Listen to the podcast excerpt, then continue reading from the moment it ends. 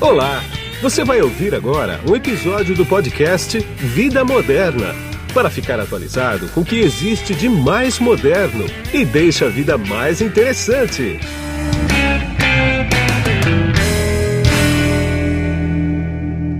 Olá, você que se conectou aqui no podcast Vida Moderna. Eu não sei sinceramente se você está me vendo ou me ouvindo, ou até as duas coisas ao mesmo tempo, que é possível. E eu vou bater um papo aqui hoje sobre startups, muito bacana. Eu vou conversar com o Arthur Faria, que ele é o CEO da Oxygia, que provavelmente você não ouviu falar ainda, mas vai escutar falar agora. A Braskem, ela lança um hub de startups e prevê investimento de 150 milhões de dólares em novos negócios, e é isso que o Arthur vai contar para a gente agora. Tudo bem, Arthur? Como é que você está? Tudo jóia, Guido. Obrigado pela oportunidade. Imagina, eu que agradeço por sua agenda. O Arthur, explica para mim a Oxygia por que esse nome, inclusive? Claro. Bom, esse nome aqui é, é ele vem muito da, de uma tese de sustentabilidade, né? Tá. Leva muito em consideração a composição química do oxigênio. Tá. Então a gente levou isso em consideração que isso é um, é um dos elementos da sustentabilidade, digamos assim. O Oxygen é um veículo de investimentos aqui totalmente autônomo, feito pela Braskem, para investir numa tese de investimento ligada à sustentabilidade e à transformação digital, Tá. onde nós prevemos, como você comentou, aí, investimentos da ordem de 150 milhões de dólares. Sim. Me diz uma coisa, qual o mercado que você busca? São startups bem no início mesmo ou são startups que já têm uma certa independência, tanto financeira como de negócios? Né? Perfeito. Nós temos dois mecanismos dentro da Oxygia, uh, Guido. Basicamente, uma Venture Builder, que ela é feita para negócios que nascem não apenas dentro da Braskem, mas para negócios de fora também, que são para early stage, né? O que a gente comenta que são negócios seed e pre-seed, né? Tá. A linguagem... Seed, seed são sementes, né? Sementes, Do inglês exatamente. semente, né? Perfeito. São, são as empresas sementes É. Isso. e os outros 100 milhões de dólares do, do que são um, vai ser um investimento feito via um corporate venture capital, né? Que é um, Tá. Um, um, um nome que é dado aqui para esses investimentos feitos no mercado, da ordem de 100 milhões de dólares. Tá. Então é, é dessa forma que está dividido aqui esses 150 milhões dentro dessa tese de investimento de sustentabilidade e transformação digital. E 150 milhões de dólares em quanto tempo? Em cinco anos, né? A gente costuma dizer que um fundo de venture capital ele tem uma fase de investimento e É. uma fase de maturação Ma- e desinvestimento. Então o fundo ele é de 10 anos, nos quais os primeiros cinco anos são dedicados à fase de investimentos. Você falou aí que são duas modalidades. A Braskem já tinha startups dentro dela ou, ou eram departamentos de pesquisa e desenvolvimento? Como é que era isso? Quer Não. dizer, deve ter pesquisa e desenvolvimento, é óbvio, né? Sim, mas é dúvida. diferente, né? Mas, mas tinha, já era uma ideia da Braskem fazer alguma coisa assim há quanto tempo? Sim, ah, já tem vários anos, né? É. O que a gente vê é que a Braskem, por ser uma empresa muito grande, Sim. ela não tem o dinamismo para que negócios internos, né, esses, esses pequenos negócios que a gente chama de ventures, né, essas É. pequenas startups, Isso. possam florescer da forma adequada. Tá. Então isso já vem acontecendo há alguns anos. O que nós fizemos foi unir o útil ao agradável. A gente criou um mecanismo completamente apartado de Braskem para dar toda a autono- autonomia necessária para que esses negócios possam crescer. Né? Que eles não poderiam crescer da, da mesma forma dentro da Sim. Braskem. Então isso já vem de alguns anos. A Oxygia, ela nasce já com quatro negócios que são negócios da Braskem. que Tá. São startups. Três aqui no Brasil e um nos Estados Unidos, inclusive. Quais são os ramos que essas startups vão atuar basicamente? Ou não existe isso? Não existe. Ah. Essas, a nossa tese, né, ela é ligada, quando a gente fala sustentabilidade, a gente tem algumas derivadas. A gente fala muito de neutralidade de carbono, Tá. A gente fala é, basicamente da parte de reciclagem, que é muito importante, Sim, sim. novos materiais e energia renovável. Esses são, eu diria que o grosso da, da parte de sustentabilidade. E a transformação digital é tudo ligado ao que a gente chama da, da fábrica, a fábrica inteligente, né? Sim. indústria 4.0, 5.0, Sim. machine learning e inteligência artificial também. Esses são as, os elementos aqui da tese de investimento. E quais os quais os setores da economia que, que são mais quentes aí para essas startups? Olha, quando a gente fala de transformação digital, é quase todos os setores, né? A gente, É, exatamente. Hoje, a gente, quando a gente fala do, do, do, do parque tecnológico brasileiro, né? A gente fala das fábricas, elas estão na, na 3.0, né? É, exa- é, é. Então, é, é, a gente está entrando agora na fase da automação, na fase da Isso. conectividade com a, com a inteligência artificial, que é o 4 e o 5.0, Isso, né? isso. Então, tudo que é ligado a essa parte de automação é muito quente hoje. A gente vê hoje fintechs, né? Que isso é... O Brasil é, um- é uma potência em fintechs. Tem inúmeros, é, inúmeros casos aqui. Logística é algo que tem chamado muita atenção recentemente e do lado de sustentabilidade, energia renovável. Tá. Também nós temos muita, muita possibilidade aqui no Brasil. O Brasil está começando agora com fabricação de painéis solares, né? Inclusive, né? Perfeito. Eu sei que tem uma fábrica uh, muito Campinas. importante. É, em Campinas, Bahia também. Bahia está surgindo. Bahia tem uma fábrica importante lá, que é até de uma empresa uh, paulista que foi para lá para fazer esse desenvolvimento todo de energia solar. E sem dúvida o Brasil é forte candidato a ter energia solar aqui, né? Exatamente. E com isso devem surgir muitas empresas, né? Quer dizer, tá vindo um pessoal de formação recente aí que é, que é outra cabeça, né? É muito ligado em sustentabilidade, é muito ligado em, em, uh, em gerir né? as empresas de uma maneira totalmente diferente do que era gerida há 40 anos atrás, por exemplo, né? Sem dúvida. E eu, e eu acho que é por aí que essa pegada que vocês estão, né? Sem dúvida. Ah, Quando você comenta né, a parte de energia renovável, e um, um dado curioso, né, quando a gente fala de energia solar, ah, o Brasil ele tem hoje um quinto, nem um quinto da energia solar instalada que a Alemanha tem. E o pior local de irradiação solar do Brasil é 25% melhor do que o, pior, do que o melhor local Olha. da Alemanha. Então, assim, a gente tem um potencial muito grande, né? Então, a gente vê dentro de energia renovável várias, né, as Energy Techs, né, chamadas É. Energy Techs, surgirem no, no país como um todo, em todos os segmentos Sim. de energia. Entendi. Agora, ah, vocês vão basicamente trabalhar com startups no Brasil inteiro ou existe alguma região mais privilegiada? Não, o, que a gente vê no Brasil são polos né, de São tecnologia polos, é, que a gente tem em diferentes é. cidades. Recife, Florianópolis, eh, São José dos Campos. Rio Grande né, do Sul. É. Rio Grande do Sul, sem dúvida. Santa Catarina. Sim. Então tem vários polos. A, a nossa abrangência ela é Brasil como um todo, Uhum. e não só Brasil, mas ela é global também. O nosso foco é Brasil. né, Nós queremos dar um foco aqui para o Brasil pelo, pela importância que a Braskem tem, inclusive, no mercado Sim. brasileiro, mas a gente tem um foco aqui Brasil como um todo. É, você falou inclusive Estados Unidos, Sim. né? Nós temos, inclusive, empresas já hoje. Nós temos uma startup, que é a Oxygen, que já nasce Sim. dentro da Oxygen, que é uma empresa nos Estados Unidos, que fica em Pittsburgh. Tá. A Oxygen pode ser considerada uma startup também? Olha, ela é uma empresa nascente também. Ela é uma startup. É, né? Ela Se é você startup. for pegar, Sem ela só não, é, só não é um unicórnio ainda, mas pode virar, vir a ser, né? Será, será. Será, sem dúvida.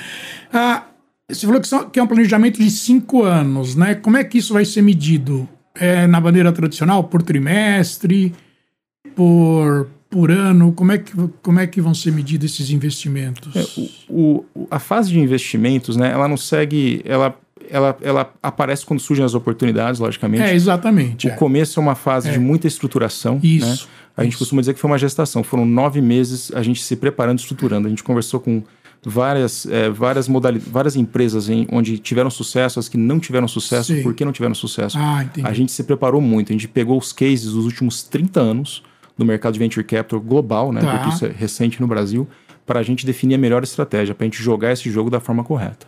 E e, e que mostra para a gente é que o, o começo é uma fase de estruturação e que depois você tem ali nos 18 meses até os 36 meses uma fase de muitos investimentos. Sim. Que é o que a gente imagina que vai acontecer aqui no nosso caso também. Entendi. Agora, quem que pode se candidatar a ser uma startup ah, no guarda-chuva de vocês, né? Não sei se guarda-chuva é a palavra correta, mas enfim, dá para entender o que eu quero dizer, né? Ah, como, é, como, é que, como é que vocês escolhem as empresas? Quer dizer, o que é necessário para que isso aconteça? A gente costuma dizer, tem um, tem, um, tem um ditado no mercado que diz que a gente aposta no, no cavaleiro e não no cavalo. A gente Sim. aposta em pessoas, Sim. o que é muito importante. Claro que uma ideia, ela, ela, ela, ela, ela faz acontecer, mas as pessoas são a aposta que a gente toma, basicamente. Então, todo, todo mundo, o ambiente acadêmico, os empreendedores natos, as pessoas que estão inquietas dentro das grandes corporações e que Sim. querem fazer alguma coisa, são essas pessoas que a gente quer buscar aqui para fazer parte né, dessa família aqui da Oxygen, sem dúvida. E como é que faz para entrar em contato? Entra no nosso site, oxygen.com ou oxygen.com.br. Ali já tem um Fale Conosco, muito fácil de acessar a gente. Ali a gente consegue já identificar se é uma startup, qual é o estágio, eh, se, já, se já fatura ou se não fatura, qual que é o segmento e a gente entra em contato o mais rápido possível. Tá. Ah, uma empresa que já, que já fatura, que já tem um faturamento consolidado, por exemplo, ela pode ser uma startup também? Pode, depende do tamanho do faturamento. Né? A gente tem algumas. É claro, é. As lei, a lei das SAs, elas Dá um exemplo para mim. Olha, uma empresa hoje que está faturando até 30 milhões de reais ela pode, por ano pode se considerar uma startup. Pode se considerar uma pode se startup. considerar uma startup. A gente tem startups que faturam bastante. Tem gente que diz que grandes empresas ainda são startups, É, né, de, de capital fechado. Então, É. tem muito uma regra, a realidade é essa, né, para que seja feito. Mas essas empresas estão aptas é, é, a, a terem aqui né, um, um nosso apoio né, e fazerem parte do nosso ecossistema, que é o Sim. que nós queremos. É, uma, uma vez me perguntaram, ah, faz pouco tempo inclusive, me perguntaram uma coisa sobre startup, eu não soube responder. Vamos ver se sabe responder para eu poder não dizer que eu não sei. Vamos lá. Uma empresa familiar, estritamente familiar, que tem uma estrutura familiar na empresa, mas fatura aí seus 10, 20 milhões por ano. O que, que tem que ser feito para ela ser uma startup que vai receber investimento? Quer dizer, não tem que ter uma mudança de cultura na empresa? Não é bastante importante isso? É importante, né, quando a gente está olhando uma startup, fazendo uma avaliação, a gente sempre olha o time, a equipe é muito importante. É, isso, né? exatamente. A gente busca equipes que sejam complementares, né? Tem, tem muitos casos que a gente olha startups que tem o, o CEO, o co-CEO e o co-co-CEO. É, é, é. Isso, e pessoas com, com um background muito parecidos, né? Então, isso Exatamente. é um exemplo de algo que a gente precisa, de fato, trazer trazer esse, esse feedback para, para, aí para esses investidores. É. No caso de uma, uma empresa familiar, né, é muito importante que seja feita a profissionalização. Pois né? é. Então, é, esse é um aspecto muito importante. Aquela questão de hierarquia familiar dentro da empresa, ela é complicada, É uma mudança de cultura, sem dúvida. que acho que mais importante até do que a avaliação da empresa. Sem que- dúvida. porque o que mais pega, mesmo na transformação digital, eu, eu tenho, eu conheço casos de transformação digital que não foram para frente por causa da mudança de cultura dentro da empresa. Sim. E a gente vê isso, isso acontece muito, né? Isso- É. E não só em startups, né? A gente vê isso em empresas familiares de grande porte também, quando a gente tem uma mudança Pois é, cultural, é, é. às vezes um private equity, né, que vem, vem entra e coloca, faz um aporte de capital, É. traz um choque cultural muito grande. Pois Isso é é, muito comum. pois é, bem comum. Agora, em empresas que já têm um investidor lá dentro, pode Essa- ser considerada uma startup também? Vocês, como é que fica a relação de um investidor que já está lá, mas aí o gestor viu que aquele investimento não está não tá de acordo com o que ele imaginava, ele precisa de mais investimento, mas o investidor não quer botar dinheiro, e aí ele fala, pô, vou vir lá na Oxygen se eu tenho alguma chance lá. Como é que fica? Não, perfeito. Ela pode ser considerada uma startup com investidores, né? É. Tem as rodadas de investimento, né? que Sim, elas são sim, feitas é. ao longo da, É. do ciclo de vida de uma startup, digamos assim. Então, tem muitos casos em que já tem empresas grandes dentro do capital social, é. né? Do cap table dessas É. empresas já de um Isso. momento inicial. Isso. Chega um ponto em que essas empresas vão fazer uma nova rodada de investimento para crescer, né? Isso faz parte do, do ciclo Do de vida de uma negócio, é, startup. Então, essas empresas que estiverem nesse momento, estiverem buscando capital, estiverem dentro da tese de investimento que nós, nós acreditamos, elas estão aptas a virem aqui bater na nossa porta para que a gente faça uma análise e sejam potencialmente investidas pela Oxygen. Mas Pode haver, por exemplo, isso provavelmente vai acontecer uma hora ou outra, né? Ah, o investidor dessa empresa chegar para vocês e falar: olha, eu estou lá, cara, mas eu preciso sair, eu quero sair. Vocês comprariam a minha parte nessa empresa? Que Acontece, acontece o tempo todo, na, É. na verdade, né? Investidores que investiram no momento inicial da companhia, É, eles é. precisam sair por N É, motivos. não importa o motivo. Não importa né? motivo. Ou, ou não acreditam tanto naquele, naquele É. negócio, né? Eles fazem essa venda, que é uma venda secundária, digamos Isso. assim, a venda da participação, né? Isso acontece. Isso é uma fonte, inclusive, de originação né, para os ventures capitals e vai ser também uma proxígia. Sem dúvida isso acontece. Tá, e ao contrário, por exemplo, vocês investem numa startup, né? Aí ela tem um desempenho muito bom, e aí os grupos estão de olho nisso, é logo chega e fala assim, escuta, eu quero, Sem dúvida. eu quero investir mais nisso aí, vocês topam também entrar um investidor externo, né? Sem dúvida. E a gente montou essa estrutura com- é, segregada de Braskem para permitir esse tipo de, de, de coisa, né? É muito importante. Então, pode chegar um momento e a gente costuma dizer, essas startups, né, quando elas passam pelo período de incubação e aceleração, elas graduam, digamos assim, É, né? é. E aí elas têm que, de fato, ter uma vida própria, né? A partir desse momento elas têm condições, né, de, de, de como é que fala, de se sustentarem, digamos assim. E a gente vai ser muito aberto na Oxygen para receber investidores de fora. Sejam eles do mesmo segmento é, da, da, da, da Braskem ou da Oxygen ou de outros segmentos. Faz parte, é importante para a vida de uma startup que ela tenha diferentes investidores ao longo do seu ciclo de vida para que ela possa crescer. Sim. Essa é muito feedback para esses empreendedores, para essas empresas. É importante. Sim. Ah, você tem alguns exemplos no mercado aí de startups que não deram muito certo, né? Por exemplo, eu, eu costumo criar, falar sempre da daquela de escritórios virtuais, a WeWork, WeWork. né? Por que, que eu estou puxando? Não quero opinião sua sobre isso, não, tá? Mas na minha visão ali, o, o que complicou ali foi a visão do CEO da WeWork, né? Que o cara comprava jatinho com dinheiro de investimento, comprava um monte de coisa com dinheiro de investimento, que não podia ser comprado, né?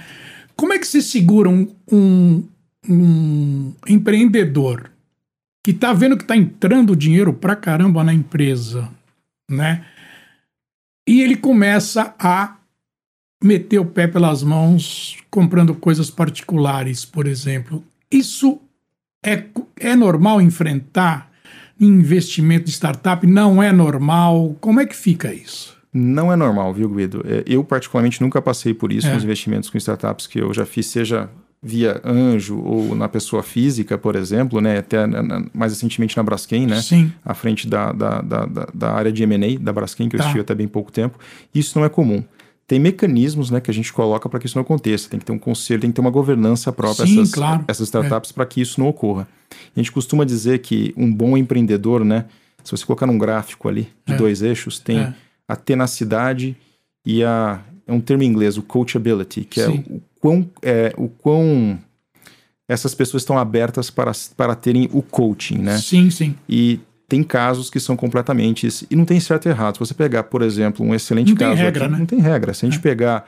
É, é, Steve Jobs, Sim. ele era, ele certamente nesse gráfico ele estaria assim na tenacidade absoluta e nada de, de coachability. Sim, sim. Mas ele é um caso de sucesso, um dos maiores que nós claro. temos na história. Então, é. o ideal é que a gente ache sempre um bom, acho que um, um bom equilíbrio entre essas duas variáveis aqui para que a gente possa trabalhar esses empreendedores da forma adequada. A impressão de que se tem é o seguinte: um empreendedor está lá, que eu falei no começo ali, já tem uma empresa que ele fatura 10 milhões, 20 milhões por ano. Teoricamente, entre aspas, ele não tem que dar satisfação para ninguém. É ele, a empresa, não importa o tamanho da empresa, mas um faturamento bom, tira um bom dinheiro por mês. Aí ele recebe uma entrada, um aporte. O que, que muda na vida dele? É porque ele vai ter que começar a dar satisfação para alguém dúvida. que ele nunca deu. Né? Os investidores não estão lá para brincar com ele, não estão lá para botar um dinheiro e fazer ele ganhar mais dinheiro. Não é isso, a ideia não é essa.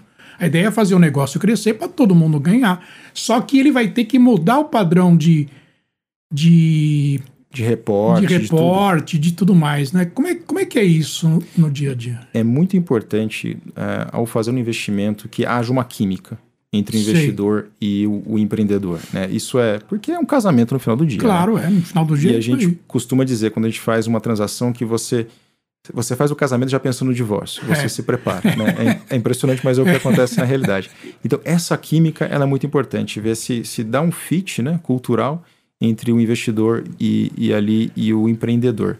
E de fato muda, né? Você vai colocar a gente coloca a governança Claro que muda. Que né? muda muito. Muda muito. Claro que muda. Agora, como é que você.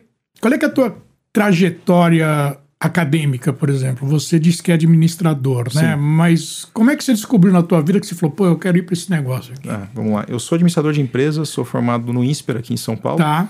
É, depois disso, eu comecei a trabalhar aqui na Thomson Reuters, né? Ah, né? sim. Numa empresa que, inclusive, tem uma agência de publicidade muito grande. É. E depois eu fui para Nova York trabalhar pela mesma empresa. Fiquei quase quatro anos trabalhando em Nova York. Lá ah. fiz uma especialização em finanças na, na, na NYU, né? na Universidade de Nova York. Depois eu fui para Espanha fazer um mestrado, né? MBA, Sim. em administração de empresas, enfim, em, em, em, investment banking. Voltei para o Brasil, trabalhei com investment banking e depois fui para a Braskem. Tá. Né? Então, Aonde surgiu aí essa, esse quê, né? Eu tenho também um negócio na pessoa física, é muito importante comentar que eu tenho esse quê de empreendedorismo. Sim. Né? E, e eu, a, a, família, a minha família, no caso meu sogro, é uma pessoa muito empreendedora, né? Então, é. desde cedo eu vi isso é, first hand ali, né? De, de primeira mão, é. como isso acontecia. Então, eu sempre tive muita, é, muito, muita proximidade com o tema, né? Assim, eu sempre quis empreender, eu sempre quis gerar. Eu comecei minha carreira é, trabalhando com finanças de mercado, né? É, e eu queria uma coisa, economia real. Tá. E o entendi. empreendedor, ele está na economia real, ele está ali, está dando a cara a tapa, ele está de fato fazendo a diferença. Então, isso me chamou muito a atenção. e ter a possibilidade agora de trabalhar de uma forma que a gente possa dar esse apoio todo para esses empreendedores, que é o que a gente está montando com a Oxygen, hum. uma plataforma para dar esse apoio. Para mim é muito gratificante, muito gratificante. É, eu gosto de falar o seguinte: uh, qualquer executivo do teu nível, você pega um CEO de empresa, ele é um empreendedor também, né? Sem dúvida. Não deixa de ser, porque só a única coisa que não está no nome dele é o CNPJ. Mas ele as... responde por aquele então, CNPJ. Então, mas ele inclusive. responde por aquele CNPJ, não sendo dele. Sem dúvida. Né? E... Mas ele é um empreendedor. Sem dúvida. Sem dúvida, sem dúvida. Uhum. As características de empreendedores têm que estar presentes em, é. em, em, nos grandes cargos das grandes empresas. Isso é, é condição sine qua non, a minha visão. É. E quanto.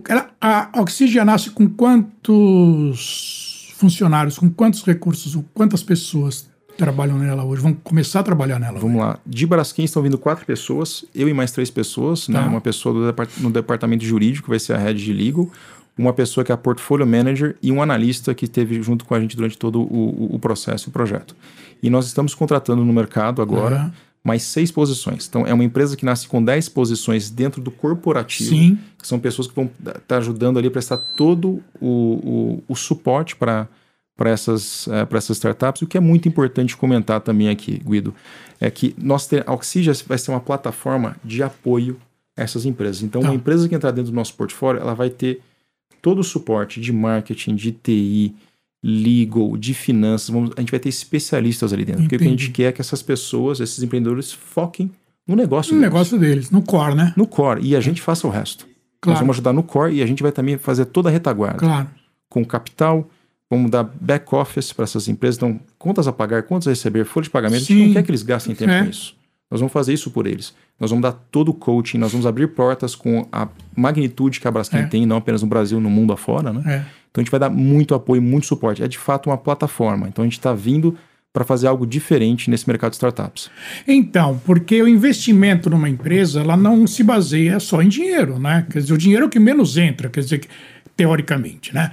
Ah, todo esse background, toda, todos esses serviços que custam uma fortuna estão dentro do investimento. Sem né? dúvida, sem dúvida. E a gente costuma dizer que é o smart money, né? O Exatamente, dinheiro Exatamente, é. Que não é só um Que cheque. é intangível, né? Exato. Então acho que a possibilidade de você ter uma mentoria, por exemplo, com, com é, é, empresários que tem 20, 30 sim, anos sim. De, de, experiência. É, imagina, a hora disso custa uma fortuna. Exato. Então a gente vai fazer isso é. assim, de graça, né? Faz parte do nosso apoio para essas sim. startups. Então, essa rede de mentores, a possibilidade de, de, dessas startups, por exemplo, testarem seus produtos dentro da Braskem. Claro. Nós temos centros de tecnologia e inovação claro, pelo mundo é, afora. É, é. Então a gente traz muito para a mesa. E este, isso para mim não tem valor né, para startups. Então não é só o componente financeiro, é todo o apoio que nós vamos dar para essas startups uma startup está começando, a pessoa não tem, às vezes, um departamento de, um jurídico. Não, não tem. Ou uma equipe de RH. É. E nós vamos ter isso. A gente vai poder dar todo esse apoio para essas Marketing, startups. principalmente, sem também. Sem dúvida, né? que é super importante no super começo. Super importante. Fazer uma estratégia, sem dúvida. E hoje em dia o marketing digital é imprescindível, né? Todo mundo fala, ah, mas o B2B não funciona no marketing digital. Como que não funciona? Nossa. Imagina. E como? Né? E como funciona, funciona muito. E para a gente finalizar agora, Pô, mas já tá acabando. Já tá acabando. Agora eu tô cara, me sentindo vê? confortável aqui, podia ficar por horas aqui, Guilherme. Eu também acho, mas essa não vai ser a primeira e última, não. Imagina, não vai ser mesmo. Ah, como que você enxerga o mercado brasileiro? Você acha que ele precisa ser evangelizado? Você, precisa que o, você acha que o mercado precisa de muita informação sobre startups e sobre maneiras de como procurar investimento no mercado? Eu acredito que ele seja praticamente cru, sinceramente. Eu, eu concordo contigo, Guido.